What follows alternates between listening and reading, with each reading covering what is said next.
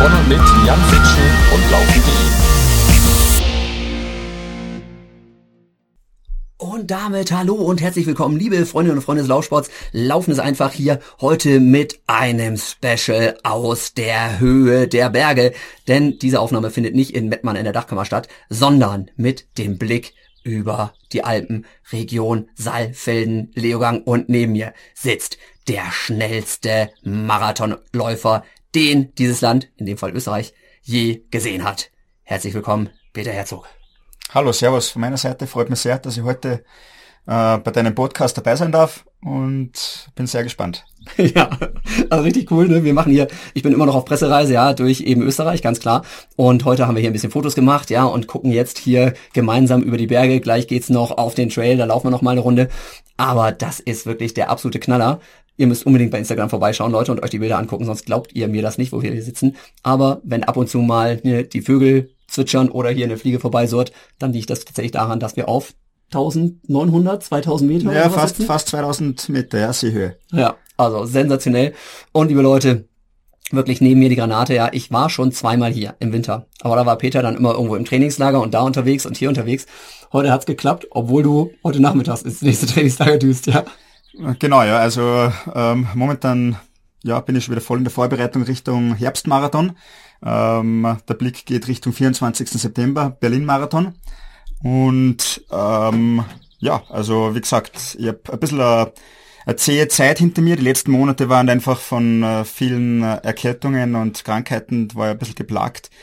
Ähm, leichte Entzündungen im Körper, was mir das Training oder strukturiertes, ähm, leistungsmäßiges Training einfach extrem schwer gemacht haben. Jetzt fühle ich mich wieder sehr gut und sehr frisch und ja, jetzt geht's dann äh, in die Schweiz nach St. Moritz.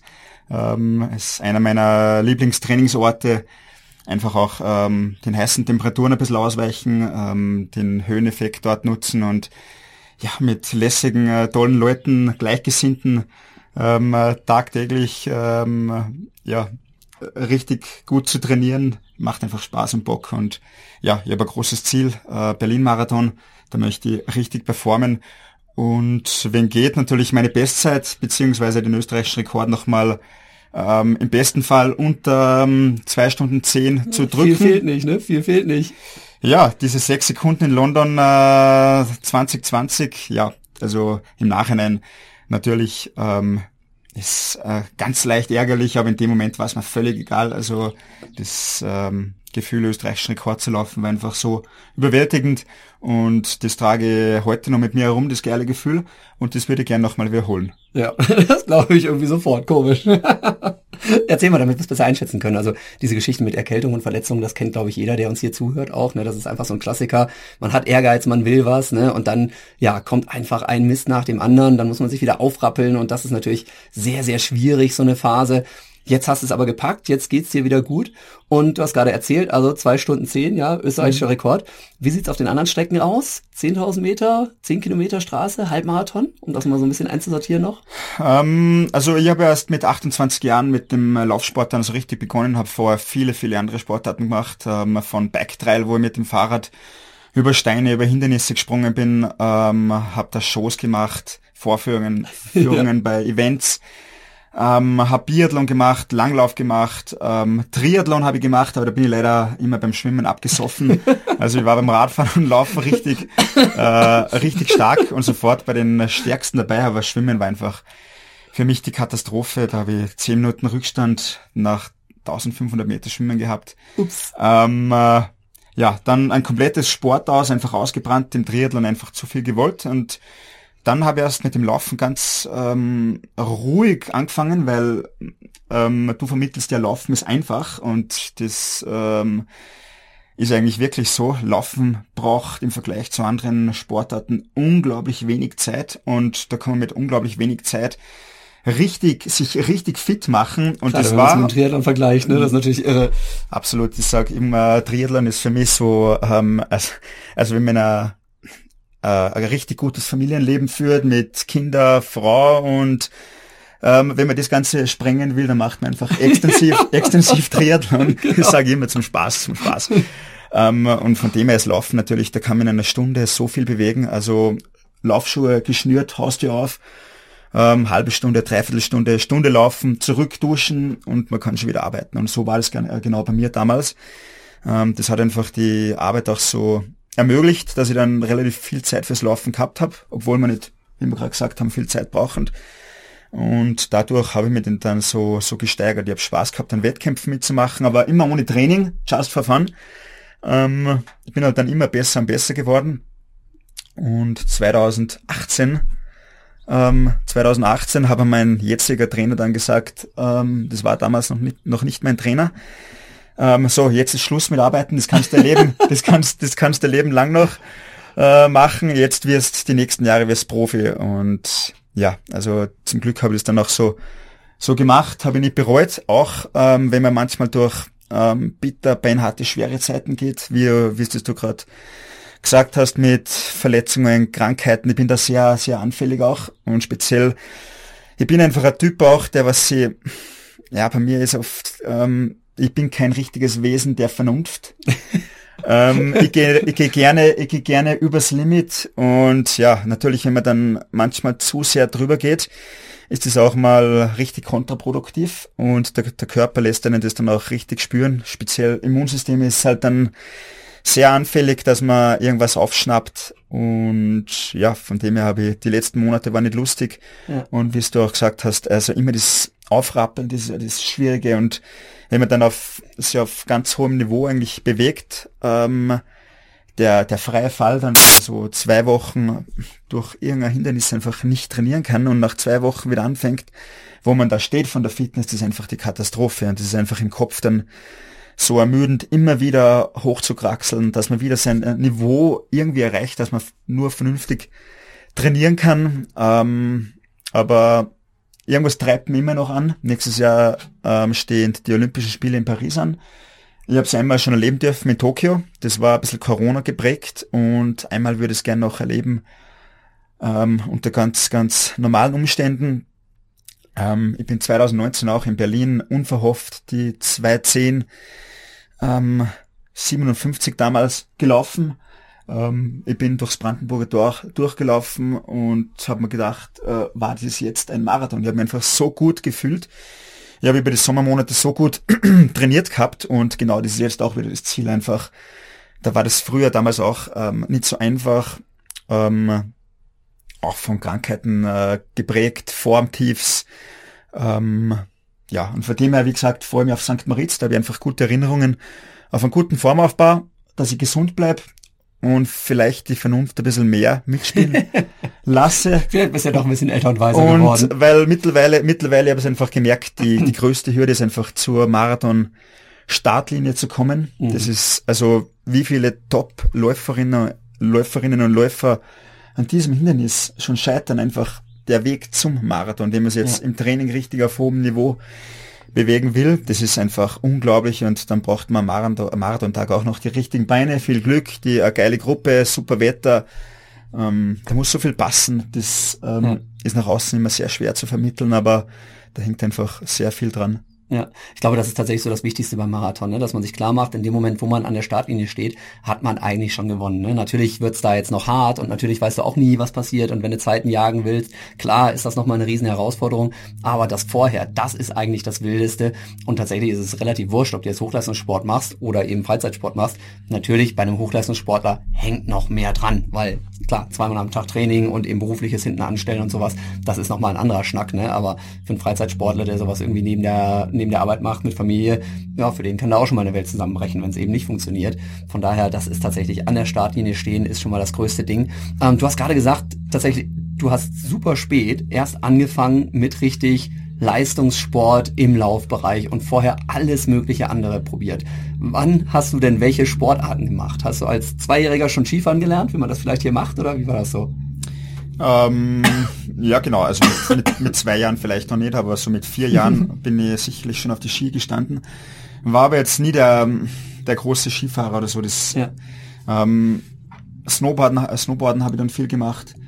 Ähm, äh, mir hat aber dann eh in der Richtung Ausdauer sehr früh gezogen. Also ich war im Sommer sehr viel mit meinem Papa mit dem Mountainbike unterwegs am Gardasee bei uns auch, ähm, da wo wir jetzt gerade sitzen, am großen A-Sitz und so, das, da bin ich mit, ich glaube mit, mit keinen zehn Jahren schon mit dem Mountainbike hochgefahren, da habe ich mit meinem, Papa damals gewettet. Nix also, mit E-Bike. Nein, nein, nix das E-Bikes, da war Genau. E-Bikes noch ganz, ganz weit weg, also nicht vorstellbar. Da ich 6, 36 bist du, oder? 35? Ähm, 35, ja. 35 noch, ja. Monat noch. Ne? Ähm, genau. Ja, da bin ich mit einem 26 Zoll Rad den, den äh, großen Asitz raufgefahren und nicht wie heute schöner Bohrweg, sondern also oder Forst, Forststraße, Ja. so richtig mitten über die Skipiste hoch, das ganze steiler Weg hochgegangen und ich hab gesagt, ähm, Papa, ich wette mit dir um damals noch um, äh, das waren Schilling damals sogar noch, um 1000 Schilling, das waren, also es sind 70 Euro umgerechnet. Ja, das ist äh, in dem Alter schon sehr viel Geld. Um äh, 70 Euro, dass ich da hochfahren kann. Und er hat gesagt, no way, nie im Leben. Und ähm, ja, ähm, habe mich so schon äh, mit sehr viel Sportarten in Verbindung gebracht. Bin dann ähm, in die nordische Skimittelschule, damals noch Skihauptschule in Saalfelden gegangen. Hab da ähm, Leute, kommt euch bekannt vor? Auch darüber haben wir schon einen Podcast aufgenommen. Skimittelschule Saalfelden. Ja, ich schreibe euch auch hier in die Beschreibung gerne nochmal rein, welche Folge das war. Hört euch das unbedingt noch an. Entschuldige, Ja, Peter. genau, da Aber die haben ich- nämlich damals schon mit dir angegeben, dass du war- auch der Schüler warst. war eine der geilsten Schulzeiten, was ich jemals erlebt habe. Also wenn es irgendwie möglich ist, möchte meine Kinder dort auch hinschicken.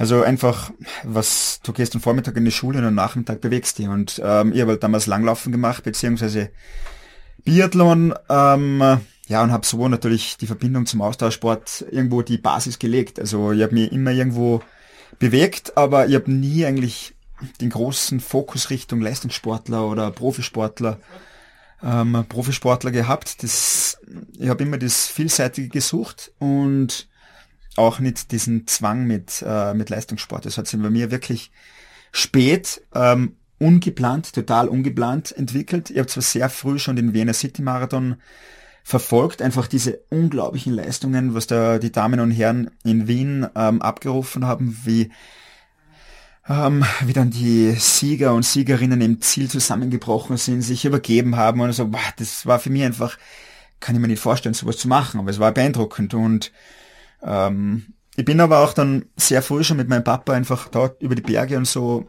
gelaufen, sehr viel und habe mir da immer sehr leicht getan. Also auch in der Schule, wenn Aber ich, wandern dann oder na schon, schon joggen? na schon laufen. Also Ah, okay. wenn, also Wandern war, das hat mir nie so richtig getaugt. Das war Mhm. mir zu wenig dynamisch und ich habe das bergab gehen gehasst. Also wenn und am liebsten wäre mir gewesen am Berg um wäre Rad gestanden, weil ich bin am Rad sehr gut, sehr technisch sehr gut. Also ich komme also fast überall runter. Ja. Ähm, äh, dadurch, dass ich ja ehemaliger Bike-Trail-Fahrer bin, bin ich ja am Rad sehr geschickt.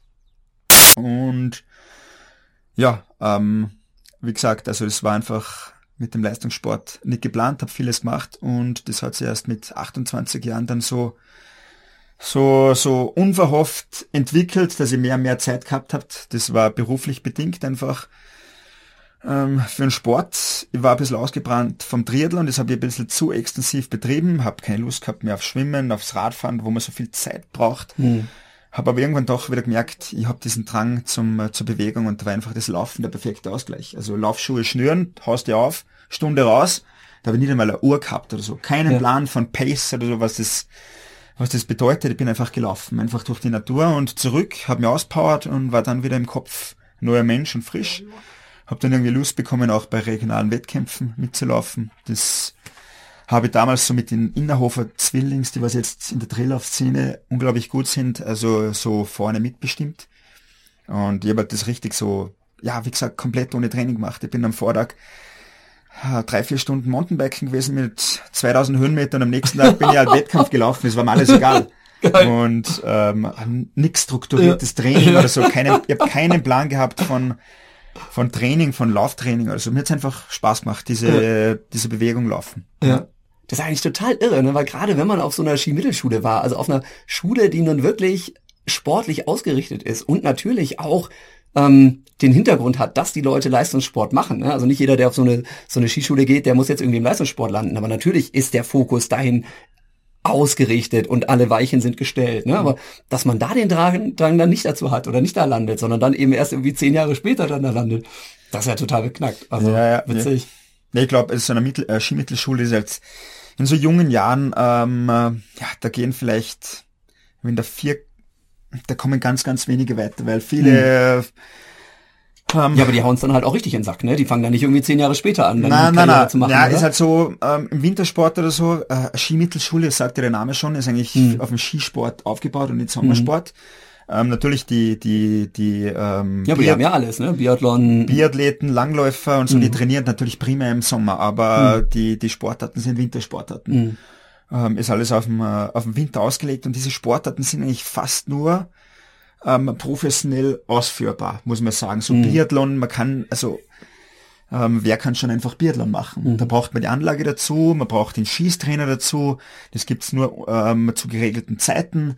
Beim Skispringen sowieso, ähm, wer der Skisprunganlage. Ja, klar. Und das sind Sportarten eigentlich, ja, da muss man sich sehr früh dafür entscheiden und das muss man einfach dann professionell machen. Ähm, und beim Laufen einfach, oder Ja. Triathlon, das kann jeder für sich entscheiden, wann ich laufen gehe, wie ich laufen gehe, wo ich laufen gehe. Beim Laufen gibt's eigentlich keine Ausreden. Mhm. Also das war, wenn ich, ähm, wo ich später Biathlon-Trainer dann war, egal wo ich war, ob das dann in Rumänien oder Frankreich, Italien, ähm, egal wie viel Schnee da war, ich habe laufen gehen können. Also ich habe halt die Motivation gehabt, egal wie schlecht die Bedingungen waren.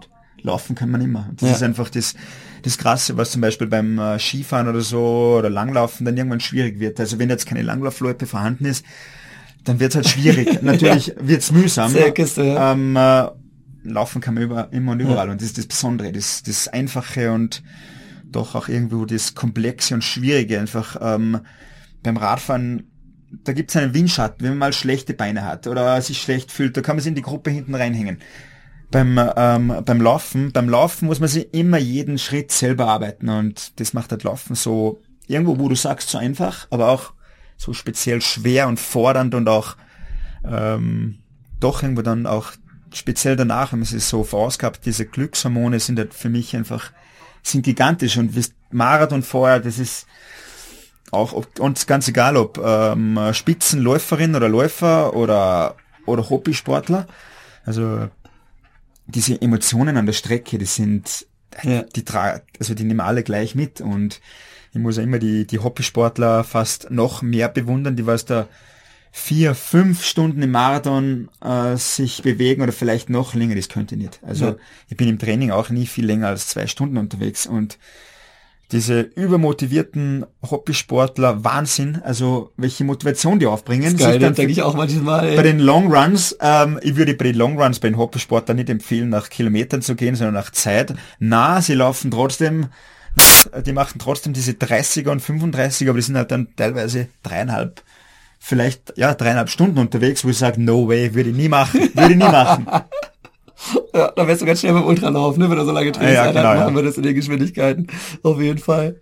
Ja, super, super witzig. Ähm, also ich glaube, das ist halt auch einfach wieder ein totaler Mutmacher, ne? dass man erstmal sieht, dass man relativ spät sogar noch in den absoluten Spitzensportbereich kommen kann, ne? weil direkter Vergleich, ne? also ich habe mit zehn Jahren angefangen mit der Lauferei ne? und dann, ja, damals noch so ein bisschen Fußball nebenbei, ein bisschen dieses, bisschen jenes, aber als ich 14 war, war klar, äh, ich kann irgendwie nichts anderes und dann bin ich halt noch gerannt und bei dir eben so völlig der andere Weg, ne? aber letzten Endes eben auch beides im, im Hochleistungssport gelandet, finde ich super, super spannend und ähm, was auch super geil ist, ist diese berufliche Geschichte bei dir. Wir haben ja gestern schon beim Abendessen hier zusammengelegt, ge gesessen hier mit dem, dem Team hier vom Tourismusverband und ja, da habe ich schon gearbeitet und da habe ich schon gearbeitet und da habe ich schon gearbeitet. Ich habe mich totgelacht. Jetzt sind wir Ja. auf den Berg geklettert und ich habe nur aus Spaß gesagt, na, hast hier oben an der Bergbahn auch schon mal gearbeitet? Ja, habe ich auch schon. Max, mal deine, deine berufliche Laufbahn auch, weil du gesagt hast, irgendwann hast du gesagt, jetzt werde ich Profisportler. Aber was waren denn vorher deine ganzen Jobs, sag mal? Ob ich da jetzt alles aufzählen kann, ist das fraglich und ich war Skilehrer auch. Das, Auch hab- das habe ich noch nicht erzählt. Eine Saison. Skilehrer und Snowboardlehrer. Und genau zum Kitzsteinhorn, wo wir jetzt hinschauen, da habe ich die Ausbildung gemacht zum, zum Skilehrer.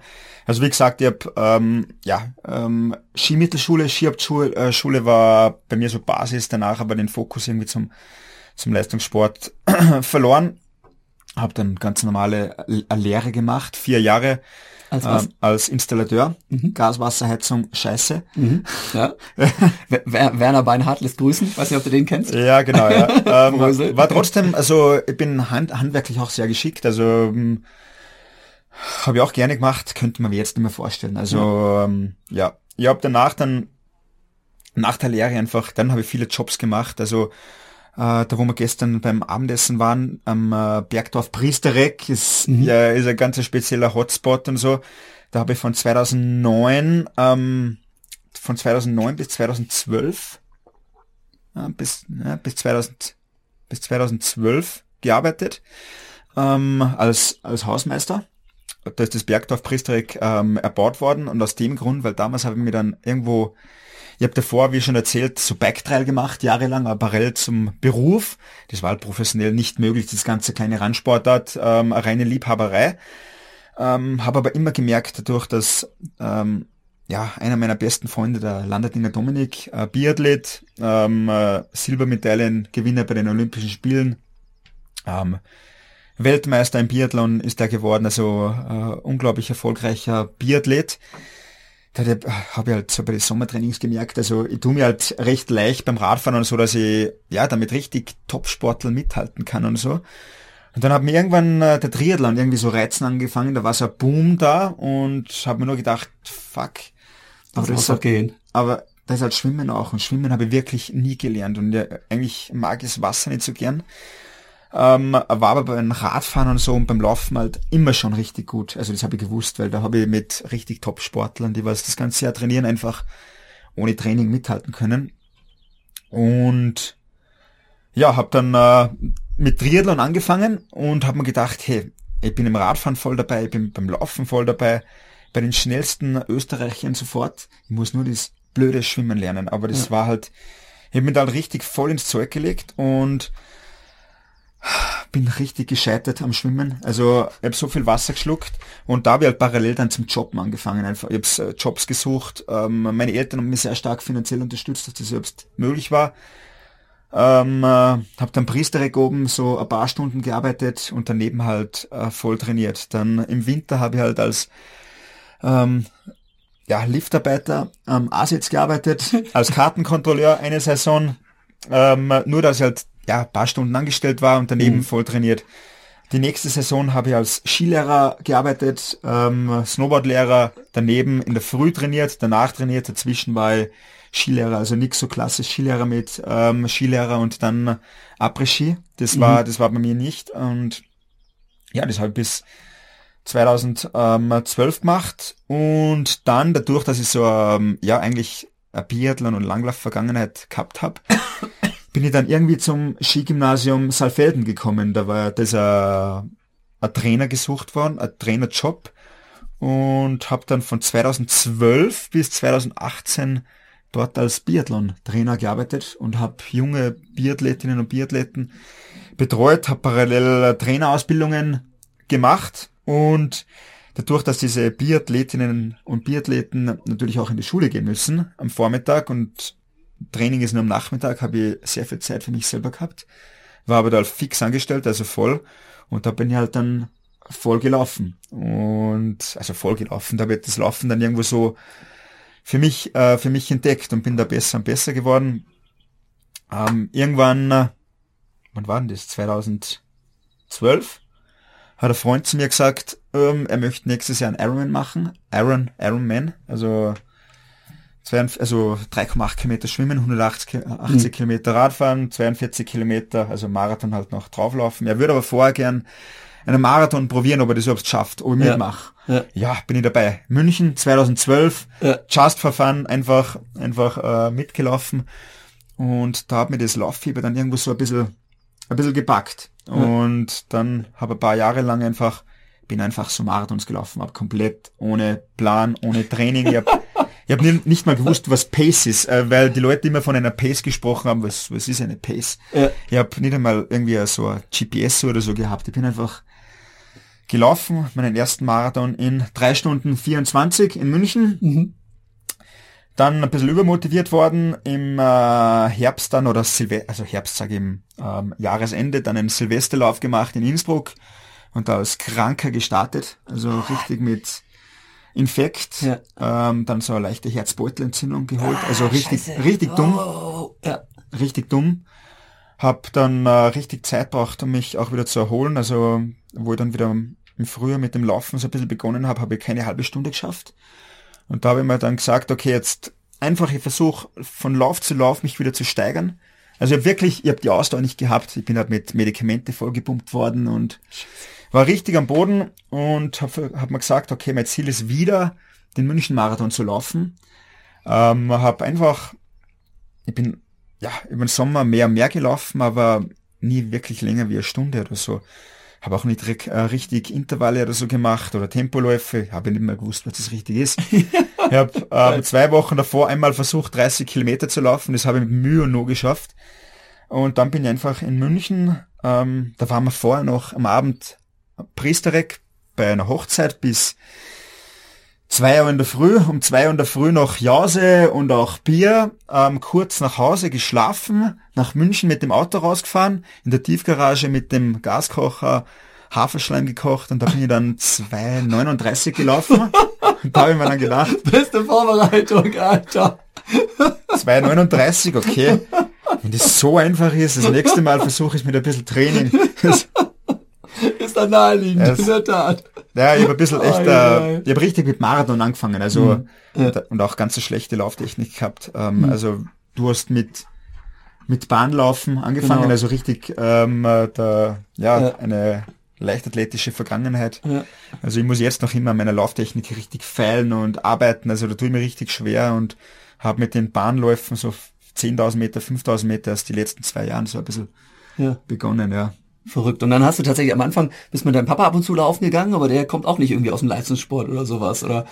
Mhm. Also, dass du da irgendwie die, die, die Hintergründe hast, oder?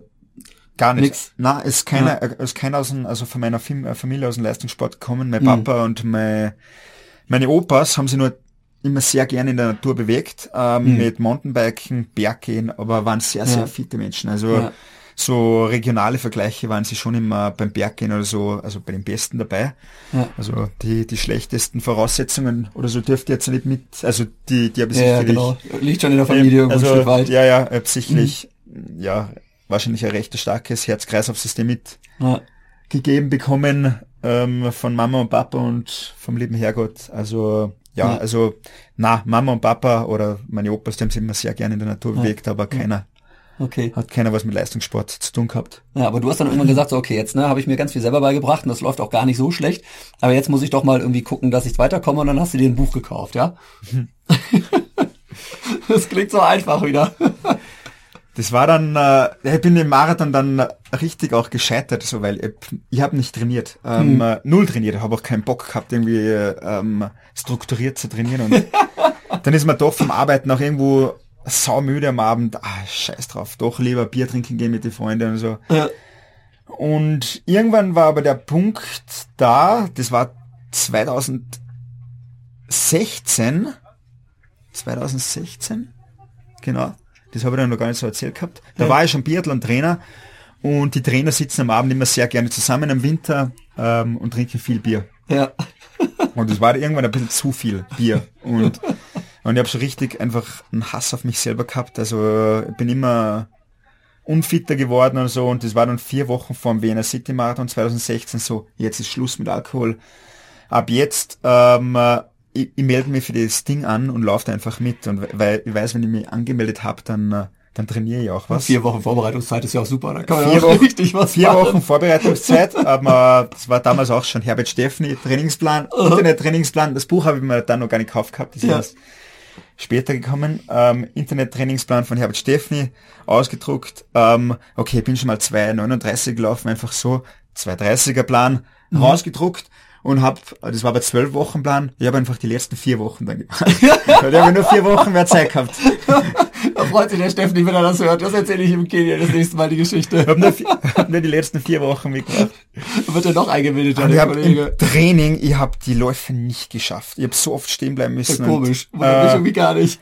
und gehen müssen. Bin aber dann trotzdem irgendwie in Wien dann so 2,30 hoch oder so gelaufen. Krass. Und dann habe ich mir gedacht, okay, ähm, das, ich ziehe jetzt, äh, ich habe jetzt nur vier Wochen gemacht, bei meinem nächsten Marathon mache ich die zwölf Wochen. So wie es halt da steht, auf, genau. diesem, auf diesem Zettel. Vielleicht hat er sich doch was dabei gedacht. aber ja, genau. Und das war dann, okay, Frankfurt-Marathon ähm, und danach mache ich aber keinen Marathon mehr. Das ist mir einfach zu, das ist zu aufopfernd. Das ist äh, im Marathon einfach dieser, ja, dieser, dieser Kampf ab Kilometer 25, 30. Ähm, aber die, diese zwei Stunden 30 zu unterbieten, das wäre doch geil. Also alle reden davon und ja gut, zwei Stunden 30 Plan. Hab dann einfach diese zwölf Wochen trainiert. Ähm, da ist dann, glaube ich, auch gestanden, fünf Wochen davor Halbmarathon oder so. Das habe ich dann gemacht. Das waren damals ähm, Staatsmeisterschaften in äh, Salzburg beim Jedermannlauf. Da bin ich mitgelaufen und habe dann plötzlich mit die Profis mithalten können. Ja. Habe über den Sommer also diese zwölf Wochen trainiert. Ähm, hab gedacht, ja, was ist denn los? Also da bin ich dann, äh, ich glaube, 67 Minuten gelaufen in diesem Krass. halben. Einfach so. Ja. Äh, fuck, was, Ja, was geht hier? Wa- Was geht hier? Ähm, äh, und dann, äh, ja, fünf Wochen später, Frankfurt-Marathon, da bin ich dann natürlich schon auch wieder zu schnell losgelaufen, Klassiker. Ähm, zwei Stunden 22 Boah, ähm, war trotzdem nicht schlecht. gelaufen mit äh, zwei Stunden 30 Herbert Steffni Plan. Dann habe ich danach habe ich mir das, das große Laufbuch von Herbert Steffni gekauft. Also ich empfehle immer noch äh, sehr vielen. Ähm, Und liebe Leute, ja, wenn ihr den live erleben wollt, ne? Kenia, nächstes Jahr, ne? Bist du auch dazu für dich wieder? Also wir sind im Februar, sind wir wieder im Canyon. Ja, wa Jahr. wahrscheinlich, ja, kommt auf die Wettkampfplanung äh, drauf an, äh, wann, äh, wann im Winter oder im Frühjahr Ja. Der Wettkampf Okay, geplant mm. ist oder Marathon, Hm. dann werde ich sicherlich in Kenia anzutreffen sein auch, Okay, ja. geil. Also vielleicht äh, ne, haben wir den Peter auch mit dabei. Aber ansonsten den Herbert auf jeden Fall, ne, der ist am Start. Könnt ihr euch drauf verlassen und äh, da sind wir ein sehr, sehr gutes Team. Und dann könnt ihr eben alles, was in dem Laufbuch steht, auch live von dem Kollegen hören. Äh, das ist ziemlich witzig, wenn der seine Vorträge hält. Da höre ich auch immer zu und hab da meinen Spaß. Und äh, es funktioniert, wie ihr wieder hört, sehr, sehr gut. Also immer noch kein richtiger Trainer, kein nix, sondern ein Laufbuch und dann gucken wir mal, was da Schlaues drin steht. Hast du das inhaliert und Gas gegeben. Genau, ja. Also einfach, ich habe selber auch parallel Trainerausbildungen gemacht, habe mich natürlich auskannt und habe Mhm. das einfach ähm, äh, versucht dann, ja, äh, einfach auf diese Spezifik, diese Methodik oder so, wie geht man so ein Marathon-Training an, da ein bisschen aufgesaugt und das Ding war dann immer, ich habe die Sachen halt dann ja länger gemacht oder schneller gemacht. Also ich, also ich habe jetzt nicht Ja, diesen genau. Plan zu 100 Nicht Prozent sklavisch befolgt, angehalten. aber ich habe mir Ist ja auch nicht so so gemeint, ne? Das an diese- eine, eine Richtschnur, so ein Ding. diese, ne? ja. diese Grundstruktur einfach gehalten und es hat ja sehr gut ähm, sehr gut funktioniert. Ja. Und erst danach habe ich mir dann versucht, an einen Trainer zu wenden, weil es mir einfach auch methodisch interessiert hat. Mhm. Ähm, ich war natürlich im Langlauf-Biathlon-Bereich, habe ich sehr viel gesehen gehabt als Trainer auch, und aber mir hat interessiert, wie wie gehen die, die, die Läuferinnen und Läufer das an? Ähm, wie denken da die, die Trainer ähm, vom, vom Trainingsaufbau? Und genau, dann bin ich zu einem, zu einem Trainer gekommen, zum Peter Bründel, und der hat mich dann ja, ähm, sehr gut weiter begleitet. Und bin mit Peter Bründel dann 2018, da war ich aber immer noch eigentlich Hobbysportler, parallel ähm, als Trainer angestellt, 2018 in Berlin bei der EM habe ich natürlich davor, ein Jahr davor qualifiziert beim Berlin-Marathon mit zwei Stunden 17 und beim EM-Marathon bin ich dann zwei Stunden 15 bei richtig warmen Bedingungen ja, gelaufen. genau, das war richtig heiß. ich auch Ähm, äh, Platz 10 und ähm, äh, im Team Bronzemedaille war richtig, war richtig geil und danach haben halt die Leute gesagt, so jetzt Schluss mit Arbeiten, du wirst jetzt Profi, ähm, äh, weil da ist noch mehr drinnen und das, das wäre einfach ewig schade, wenn es dir nicht Genau, dem, äh, dem Laufsport jetzt voll widmest. Ja. Und das heißt Profi, heißt aber, du bist jetzt beim Heer angestellt. Also quasi, ne, was bei uns dann Sportförderkompanie ist, bei der Genau. Bundeswehr, das gibt's bei euch auch. Und da bist du offiziell angestellt, aber wie Genau. oft bist du in der Kaserne? Ja, kommt drauf an, wenn ich auf Trainingslager bin oder dann natürlich gar nicht. So Hm. jetzt, wo ich zu Hause bin, dann bin ich eigentlich ein, zweimal Wo äh, ein, zweimal in der Woche in der Kaserne. Ah, doch. Ja, Okay. ja, auch weil äh, ja, weil eine sehr gute Möglichkeit ist fürs Krafttraining und so. Und Mhm. Wie weit du da fahren? alles sind ähm, äh, mit dem Auto zehn Minuten von hier. Aha, also, okay, super. also perfekt, das ist in, Hoch, Ja. in Hochfilzen. Okay. Eigentlich bin ich dann in einer Wintersportkaserne und ich sage immer Leichtathletikzentrum Hochfilzen, weil Mhm. Ja. bin ich absolut also nur ja, ja nur nur nur nur Biathletinnen und Biathleten, Langläufer, Mhm. Ja. ein paar Skifahrer, Skispringer und also nur Wintersport ist dort vertreten. Eh Ja. logisch, also Ja, klar. Ähm, ist ja eigentlich, ich lebe in einer vollen Wintersportregion und Mhm.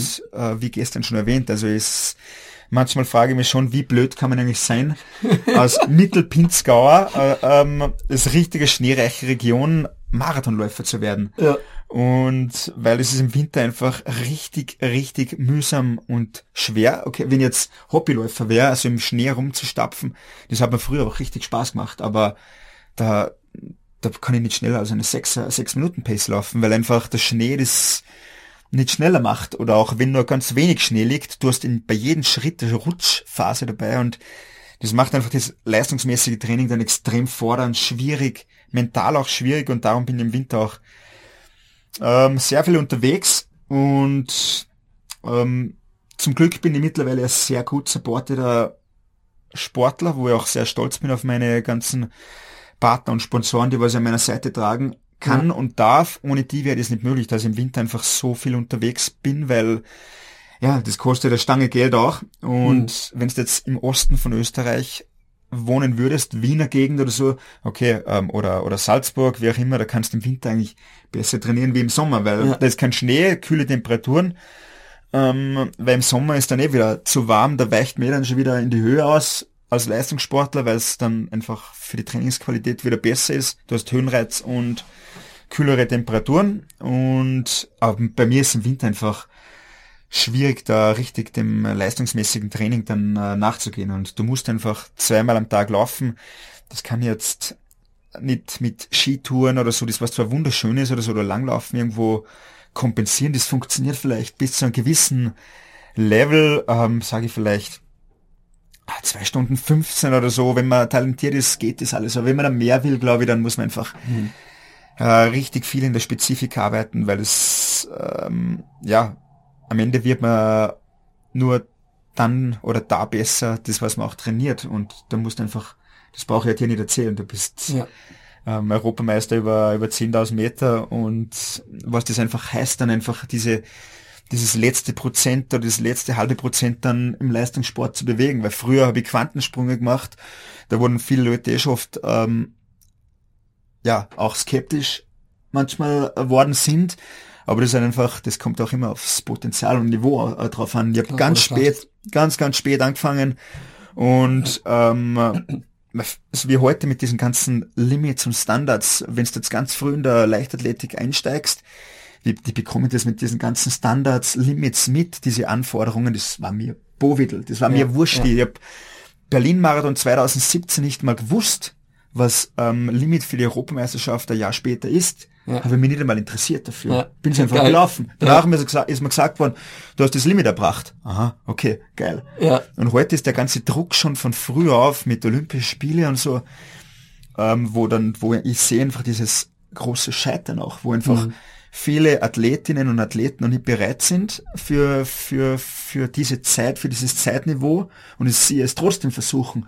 Und darum scheitern sie so oft und ist einfach im Kopf so zermürben. Das habe ich nie gehabt. Ja. Weil ich habe einfach, ich bin Schritt für Schritt gegangen, mir war es egal, diese Limits. Ich wollte Spaß haben und ich wollte die Ziellinie sehen. Und ich wollte mit einem Lächeln über die Ziellinie laufen. Und von dem her bin ich nie mit vollem Risiko angelaufen. Ähm, das war es dann 2000 19, wo man dann, okay, mein Trainer gesagt, du hast wahrscheinlich erst 2000, äh, zwei Stunden zwölf drauf. Ich habe gesagt, kann ich mir nicht vorstellen. Ja. Ich bin dann äh, 2019 in Berlin ähm, 2.10.57 gelaufen.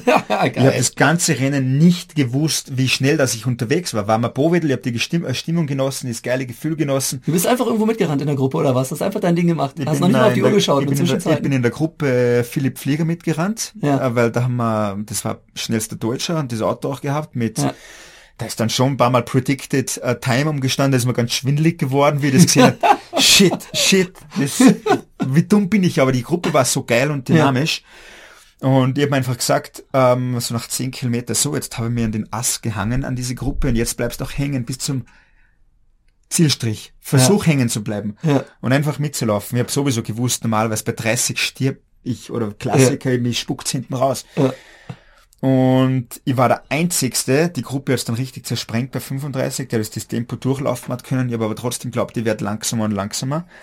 Lauf durchs Brandenburger Tor durch. Ich habe keine Ahnung gehabt, wie schnell dass ich unterwegs war. Ich habe nicht mal gewusst. Ich war ganz knapp hinter dem österreichischen Rekord. Mir hat das kein Mensch gesagt. Damals schon? Damals schon. Wenige Sekunden. Scheiße. Kein Mensch hat mir Krass. das gesagt. Und ich bin nie richtig ans Limit gegangen. Nein. Ich laufe durchs Brandenburger Tor durch und sehe zwei Stunden neun, mal das sind ja noch 400, ja, genau, da muss noch ein Stück. Ja. 400 oder 450 Meter, keine Ahnung. Und ich dachte, ja fuck, was ist da heute passiert? Ja. Ähm, äh, und das war halt, bis dahin äh, bin ich einfach, ja, jeden Marathon nie so richtig ans Limit gegangen und von, erst von dem Marathon, hey, der nächste Marathon, ja, Druck, österreichischer Rekord, du musst in die Richtung gehen. Ja. Ähm, hat zum Glück auch funktioniert, erschwert durch Corona. Aber davor bin ich einfach Schritt für Schritt gegangen, habe Spaß gehabt, ähm, hat man nie einen Leistungsdruck gemacht und es hat richtig funktioniert. Also ich habe meinen Körper Geil. Zeit gegeben und ja, genau, das habe ich erst in- späterer Folge zu spüren bekommen, was der Leistungssport auch mit einem äh, Körper machen kann, wie zermürbend das auch sein kann. Also Mhm. die Hochs, was, wie geil die sind. Und wie zermürbend das Ganze ist, wenn es mal nicht so läuft, wie du das vorher auch angesprochen hast. Ja. Ist es dann schwieriger geworden für dich, dass du irgendwann gesagt hast, jetzt ist die Leichtigkeit weg, jetzt muss wirklich die Zeit fallen, jetzt möchte ich den Rekord laufen, jetzt möchte ich mich qualifizieren, auch jetzt Olympische Spiele, denke ich, das wird wahrscheinlich auch wieder ein super krasses Limit sein bei Ja, euch, oder musst du ja. unter 2.10 rennen? Was musst Ja, du rennen für die ja, Spiele? ja, die eigentlich musst zwei Stunden acht und zehn Sekunden. schön. Also gibt's ja das internationale nichts Limit. Mhm. Ähm, aber man muss halt über das World Ranking diesmal hoffen. okay. Damals habe ich es direkt geschafft, äh, bin ich die Zeit direkt gelaufen. Ähm, ja, diese, der Druck, wie du gesagt hast, ist natürlich dann äh, gekommen auch und aber das ist Leistungssport.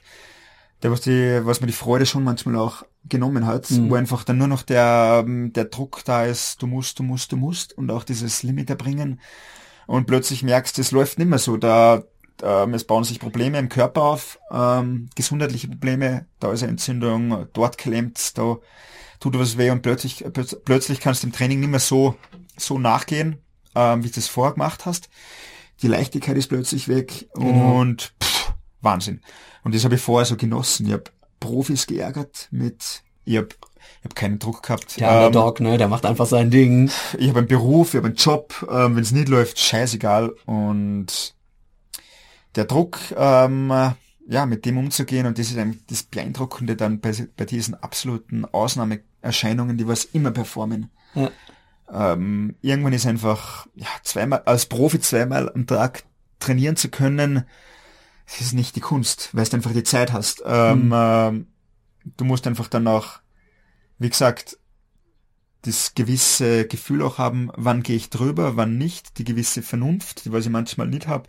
Ich gehe gern, ich glaube halt, mehr ist mehr ist mehr und nicht weniger ist mehr. Das ist genau, Laufen ist einfach, ne? Trainier so Ah. viel wie es geht, ohne dich zu verletzen. Aber dieses ohne dich zu verletzen oder ohne krank zu werden, das ist halt sauschwer. Oder du bist drüber einfach übertrainiert Ja. und du bist vor dem Platt. Marathon eigentlich platt und ähm, ja, es geht eigentlich vor dem Marathon schon nichts mehr. Das, diese Erfahrungen habe ich jetzt gemacht auch und ähm, ja, darum freue ich mich, wie gesagt, äh, wie vorher schon gesagt, auf St. Moritz, da habe ich einfach gute Erfahrungen. Ja. Will das Ganze wieder 2019 ohne Druck aufbauen, mir auch keinen Druck über die Zeit machen. Weiß, wenn ich gut trainiert, dann bin ich fit, dann, dann weiß ich, dann bin ich richtig, richtig leistungsfähig und kein Druck.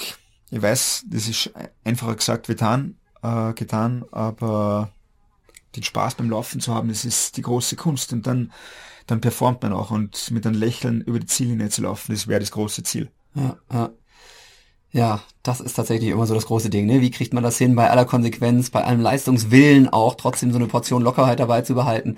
Das ist ja was, wo ich immer sage, das kann man sich am besten bei den Kenianerinnen und Kenianern abgucken, ne? Also dieses Hakuna Matata, ne? Wir machen einfach, ne? Die kriegen das ja sensationell gut hin, muss man sagen. Zumindest fühlt sich das so an. Ähm, ich glaube auch, du bist da auf einem ganz guten Wege und von daher jetzt alleine schon, dass wir hier so, einen wunderbaren Podcast gemacht haben und gleich noch eine geile Trainingsrunde drehen, auch glaube Ja. ich. Naja, dadurch wird das richtig gut. Jetzt kommen hier noch die Wandersleute vorbei. Grüßt euch. Und ähm, Untertitel von meinem Podcast, ne, weil wir müssen gleich noch ein bisschen Fotos machen und wie gesagt ja auch noch trainieren. Ähm, Untertitel von diesem Podcast ist immer einmal im Trainingslager. Das habe ich natürlich vergessen, dich vorzuwarnen. Aber fällt dir spontan so deine abgefahrenste, witzigste Trainingslagergeschichte ein, wo du sagst, ey, das war richtig lustig oder keine Ahnung, kann auch bei deinem äh, spannenden Lebenslauf auch gerne was Berufliches sein. Also äh, hatte ich irgendwie einer von den Fahrkarten, also wenn, wenn du hier die Tickets kontrolliert hast am Lift, hatte ich mal einer angequatscht und gesagt, sind Sie nicht der tolle Marathonläufer? Gab es solche Situationen mal? Ja, äh, gibt's natürlich vereinzelt immer wieder, dass die Wein quatscht, das ist natürlich äh, immer eine nette Geste, äh, Ja. eine schöne Ehre auch. Aber schöne Geschichte aus dem Trainingslager ist, äh, wir, wir Läufer sind extrem einfach, einfach gestrickt.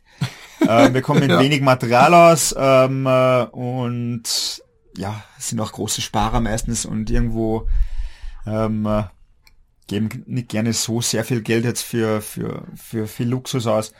Das war 2000, wann war das? 2020.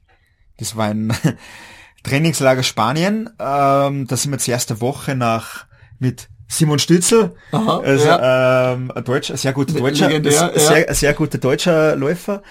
in, äh, sind wir jetzt erste Woche nach Valencia gegangen und dann nach für zwei Wochen, ich glaube, oder zehn Tage nach Murcia noch weiter. Aber die erste Woche in Valencia, Trainingslager, ähm, Running City, Valencia kennt man mittlerweile mhm. auch durch Marathon. Richtig gut. Und in diesem La Riva, da, da läuft ja gefühlt jeder und ist einfach eine geile Atmosphäre dort. Sind wir eine Woche dort gewesen.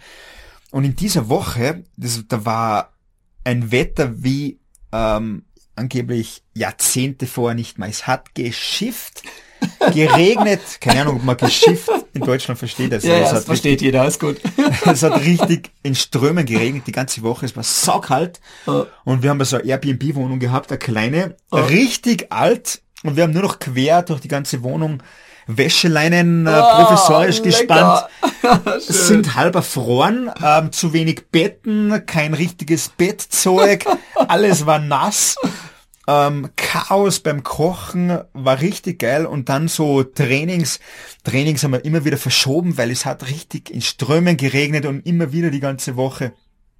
Okay, dann haben wir gesehen, ah, Dienstag Training, na, schlechtes Wetter. Also Training wäre ja. geplant gewesen auf der ja. Laufbahn, wo Joshua Cheptegei die, äh, den 10.000 Meter Weltrekord ah, gelaufen ist. Ja. Auf dieser Laufbahn, weil die war drei Kilometer von der Wohnung entfernt ja, da knallen wir ein geiles Training hin mhm. und äh, Wetter schlecht.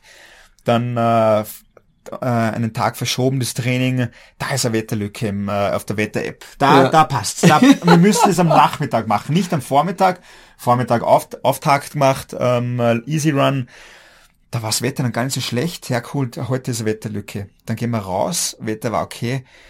Wir wollen mit dem Training starten und es hat geschüttet auf dieser Bahn, wo Chapter Guy die, diese ja, unglaubliche ja. Zeit gelaufen ist.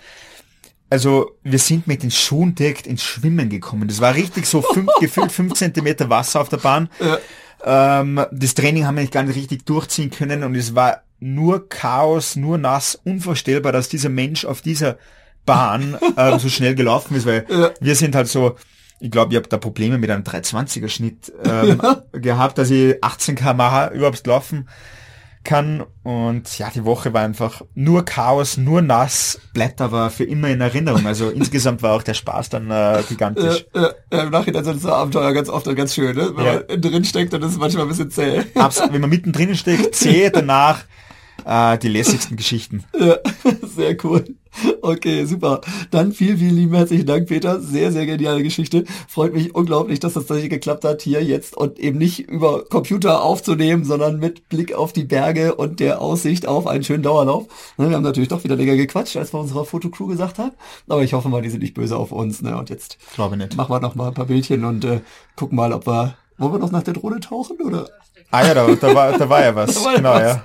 Oder, oder soll man doch lieber dieses, diese kenianischen Verhältnisse da in der, in der, in dieser Sonnenliege unter Dach mit Blick auf die Berge und den ganzen Tag ein bisschen chillen und laufen. Genau. Hat eigentlich, einfach. hat eigentlich Ähnlichkeiten, oder? Diese, ja. diese Gelassenheit, was die Läuferinnen und Läufer haben, einfach ja. den ganzen Tag chillen und Genau. Mit ein bisschen Laufen verbinden und ja. dann top sein. Das, genau. So macht man das heute. Ja, ja, genau. Ich habe ein bisschen Angst, weil die Kenianer, die machen das ja so, die hängen tatsächlich genau den ganzen Tag so rum, wie wir das jetzt machen. Genau. Aber wenn die dann laufen, dann laufen die volle Pulle. Äh, zumindest oft. Und ähm, ganz ehrlich, ich möchte nicht mit dir volle Pulle laufen, wenn du das machst heute. Das machen wir dann bei der Rodelbahn. Ja, super, super, sehr gut, genau. Geben wir bei der Rodelbahn Gas, wenn es da runtergeht. Also Leute, ja, falls ihr es noch nicht getan habt, ich versuche alles, was wir hier so als Stories aufnehmen und sowas, auch in die Story Highlights nochmal zu packen auf meinem Instagram-Kanal. Da habt ihr auf jeden Fall nochmal was zu lachen. Und an der Stelle würde ich sagen, wir sausen jetzt mal weiter. Ich packe hier die Mikrofone in den Rucksack. Super coole Folge. Echt. Aber was zu lachen gehabt. Ich hoffe, ihr da draußen auch. Macht's gut. Ciao. Ciao, servus, ciao. Ja, mein Lieben, das war ein richtig, richtig cooles Interview mit dem Peter und eben auch ein ganz großes Abenteuer mit allem, was davor und danach passiert ist. Mittlerweile, ja, jetzt schneide ich das Ganze hier zusammen. Ich habe nichts rausgeschnitten aus dem Gespräch, ja, gar nichts. Aber ich will natürlich noch so ein bisschen Hintergrund beleuchten, was da eben sonst noch so passiert ist in Saalfällen, Leogang, was wir sonst noch so Aktionen gemacht haben. Und natürlich auch ganz klar auflösen, wie denn das Training gemeinsam mit dem österreichischen Marathon-Rekordhalter dann weiter und ausgegangen ist, denn das ging nochmal richtig, richtig ab. Also ja, Saalfelden-Neogang, Station 3 auf meiner Tour durch Österreich. Die letzten beiden Folgen habt ihr hoffentlich schon gehört mit der Region Seefeld und der Region Aachensee. Dann das eben hier als Station Nummer 3 und danach ging es dann ja noch weiter nach Ramsau am Dachstein. Mittlerweile bin ich wieder zurück in Mettmann, habe mich ein bisschen davon erholt, aber eben auch, äh, ja, natürlich ganz, ganz viele schöne Erinnerungen mitgenommen. Und die packe ich jetzt hier in den Podcast rein für euch. Fangen wir vielleicht erstmal damit an, ja, wie das Ganze dann mit dem, eben, ja, Peter dann irgendwo weiterging. Also richtig, richtig witzig. Wir waren ja mit der Bahn hochgefahren, ne, um dann da Fotos zu machen, Videos zu drehen und so. Und nachdem wir dann erfolgreich die Drohne da im See versenkt hatten, Podcast aufgenommen hatten und den ganzen Kram, ging es dann los. Begleitet hat uns dann zum Training auch noch die Lisa, Lisa Hutter. Die war von Salomon irgendwie mit äh, dazu ins Boot genommen worden, eben auch für Fotos machen und so weiter. Und dann haben wir das halt so gedreht, dass wir mit den Fotos dann rechtzeitig fertig waren und dass sie dann eben auch mit uns laufen konnte.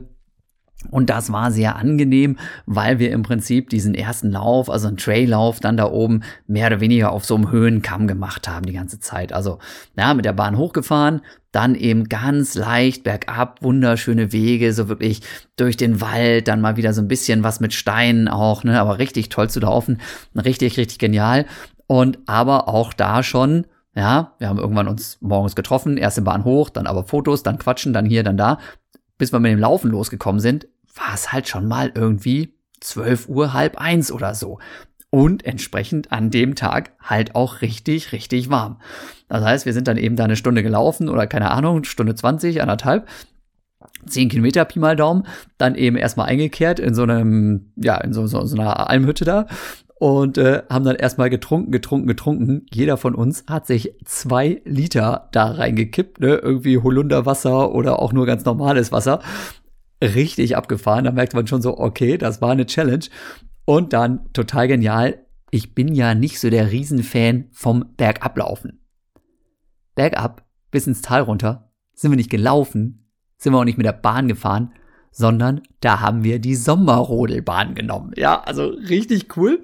Du kriegst so einen kleinen, ja, Plastikschlitten quasi und wurdest dann eben in so einen Kanal gesetzt, ne, musstest dann selber eben Gas geben, bremsen. Das war also nicht auf irgendwie auf Schienen oder so, dass man da nicht rausfliegt, ne, sondern wenn man nicht ordentlich gebremst hätte, dann hätte man durchaus da auch aus der Kurve rausknallen können.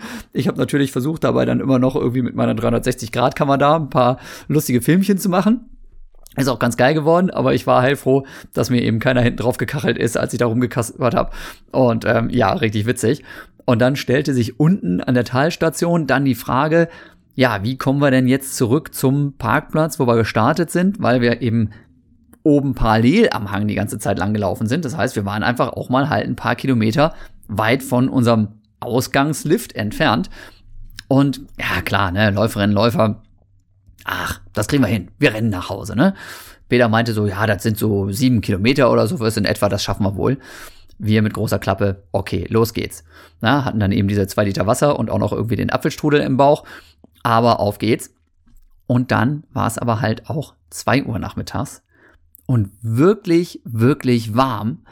Und aus diesen, ne, ungefähr sechs, sieben Kilometern wurden dann eben acht und neun und nach zehn Kilometern waren wir halt erst wieder am Parkplatz, beziehungsweise ich dann zurück im Hotel.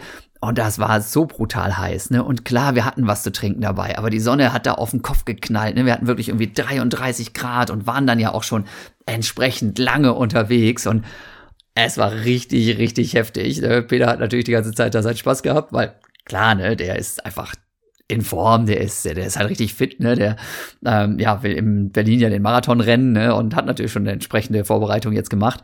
Aber bei Lisa und bei mir und dann mit der Sonne, wir haben da echt gelitten und dann hieß es irgendwann, ja, ja, und da noch ein Kilometer, dann kommt so ein Brunnen, da können wir uns dann ein bisschen drunter hängen und abkühlen. Und der Brunnen kam und kam nicht und es war heiß und wir haben gelitten. Und als der Brunnen dann endlich kam, wirklich komplett den Kopf da drunter gehalten, die Arme abgekühlt, die Beine abgekühlt, alles runtergefahren. Das war so schön, das war so genial kennt ihr bestimmt auch, ja, wenn man wirklich mal in der Hitze unterwegs ist und dann einfach zwischendurch so ein bisschen Abkühlung da bekommen kann und in dem Fall eben nicht nur ein bisschen Abkühlung, sondern das Wasser direkt da aus der Quelle, quasi aus den Bergen, richtig kalt, richtig lecker. Boah, das war wirklich ein Himmelsgeschenk und naja, von diesem Brunnen aus dann eben nochmal irgendwie drei, vier Kilometer lang, bis wir dann beim Hotel waren und dann war das auch alles in Ordnung, dann haben wir das irgendwie hingekriegt. Insgesamt Umfang eben oben zehn Kilometer, unten zehn Kilometer, zwischendurch Sommerrodelbahn, war dann auch schon mal ein Halbmarathon knapp. Und ich war wieder mal heilfroh, dass das mit meinen Knochen hingehauen hat, dass die Wade gehalten hat, dass ich mir nicht von den zumindest kleinen Bergabstücken zwischendurch da die Oberschenkel voll zugeknallt habe. Richtig, richtig cooles Ding. Peter ist dann irgendwie schnell nach Hause gesaust, äh, weil er dann noch packen durfte, denn irgendwie abends wollte er noch nach Italien fahren mit Family, so eine Mischung aus Trainingslager und Urlaub. Hatte also auch noch ordentlich was zu tun und auch da muss ich sagen, Hut ab, dass der so locker war und so viel Bock hatte, mit uns da jetzt äh, sich den halben Tag da um die Ohren zu hauen. Also richtig cool, ne? Peter, falls du das Ganze hier nochmal anhörst, Dankeschön, ja, sehr geile Geschichte. Und äh, ja, für mich natürlich auch wieder super cool, den jetzt da nochmal persönlich kennenzulernen. Ich habe den schon mal irgendwie vorbeispringen sehen bei irgendwelchen Wettkämpfen, ja, na klar, und den Namen kennt man dann auch irgendwo. Aber so eine persönliche Basis hat man dann halt teilweise nicht, ne? Und wir haben dann natürlich auch gequatscht über irgendwelche äh, anderen Läuferinnen und Läufer, die er dann irgendwie kennt und ich dann auch kenne und dann eben auch so wieder dieser dieser Hinblick Berlin. Ne? Ich hoffe natürlich, dass äh, der Berlin-Marathon auch wieder im Fernsehen übertragen wird und dass ich eventuell wieder mit dabei sein darf als TV-Experte.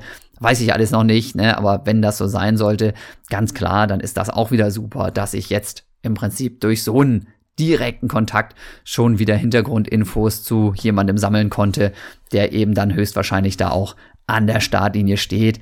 Das ist ja einfach das Tolle bei mir, so bei meinem Job, ähm, dass ich ganz, ganz oft so Sachen miteinander verknüpfen kann. Ne? Weil wer hat schon die Gelegenheit, eben durch ein Laufcamp in Kenia, ne, die Leute, die deutschen Top-Athletinnen und Athleten da im Training direkt zu erleben und mit denen zu sprechen.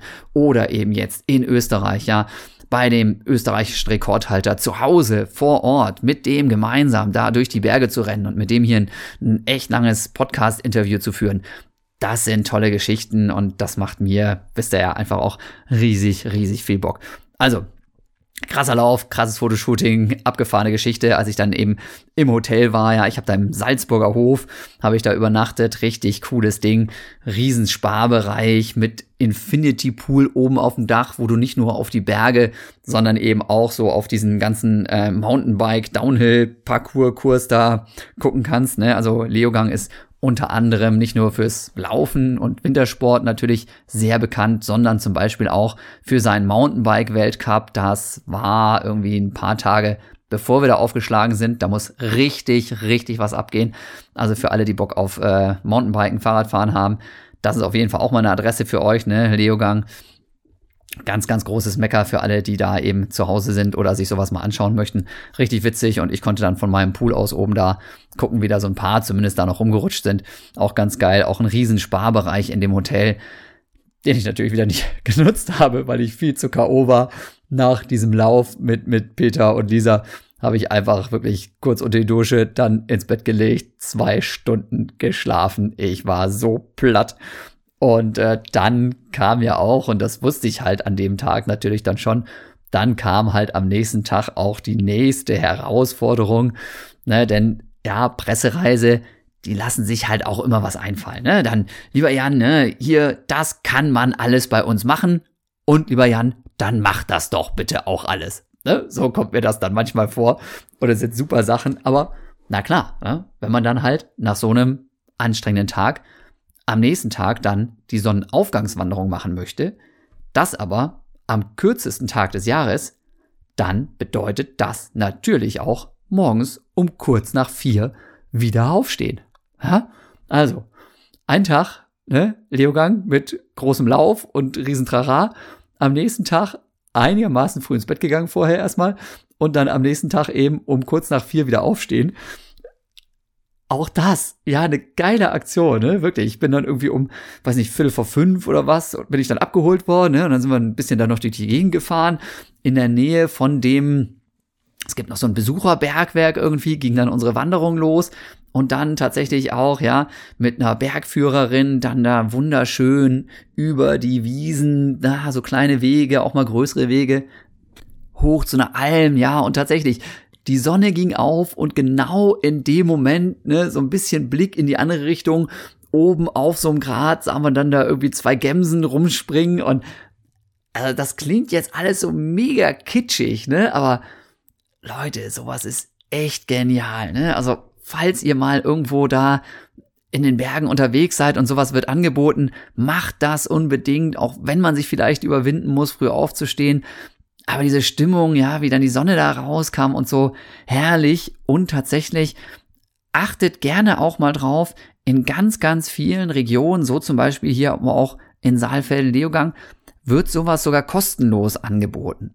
Das heißt, ne, es gibt dann ganz oft diese, ja, ich sag mal, Aktionskarten, die besonders im Sommer richtig, richtig coole Rabatte und richtig, richtig coole Aktionen beinhalten. Ähm, in Saalfeld-Diogang zum Beispiel kannst du da diverse Bergbahnen gratis nutzen, aber dich zum Beispiel eben auch für so eine Sonnenaufgangswanderung anmelden und dann hast du natürlich einen Guide dabei, der dir ein bisschen was zur Geschichte, zur Natur, zur Landschaft erzählen kann. Richtig cool. Bei uns dann sogar Highlight, wie gesagt, zu so einer Alm hochgewandert und dann hat da oben ein wundervolles Frühstück auf uns gewartet. Eine Kuh hat uns dabei die ganze Zeit noch zugeschaut. Ja, richtig, richtig witzig. Ähm, bisschen gewöhnungsbedürftig fand ich dann, als uns nach dem ähm, Frühstück dann von den ähm, ja, Bauersleuten, die eben diese Alm da unter anderem nebenbei betreiben, also haben unten einen großen Bauernhof und ganz viel Vieh und ein paar von den Kühen waren dann eben da aber auch mehr oder weniger frei da oben über die Wiesen. Und zum Nachtisch bekamen wir dann halt einen selbstgebrannten Schnaps, ne, wie sich das so gehört. Und da muss ich sagen, so als Sportler, der ja früher irgendwie fast nie Alkohol getrunken hat und jetzt auch doch nur sehr, sehr unregelmäßig und sehr wenig, dann morgens um acht erstmal dann so einen Schnaps trinken. Das war auch eine ziemlich neue Erfahrung für mich. Habe ich wirklich in meinem ganzen Leben noch nicht gemacht.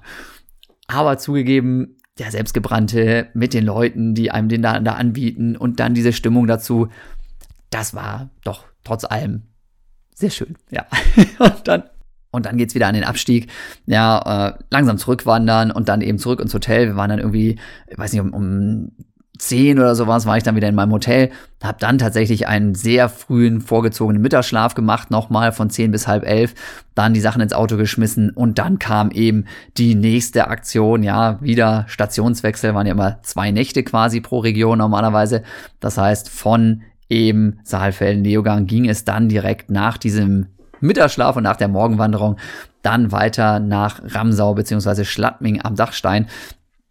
Und ja, also coole Geschichte, ne? Schon am ersten Tag in, äh, in Leogang eine tolle Wanderung gemacht, zu so einer Hütte hoch, da irgendwie Hutessen gemacht, falls ihr da mal hinkommt, Spezialität, Hutessen, saulecker, richtig gut, ja, dann auch so dieses Drumherum einfach wieder genossen, auch da, ja, diese, diese blühenden Bergwiesen dann da im Sommer, das ist so herrlich.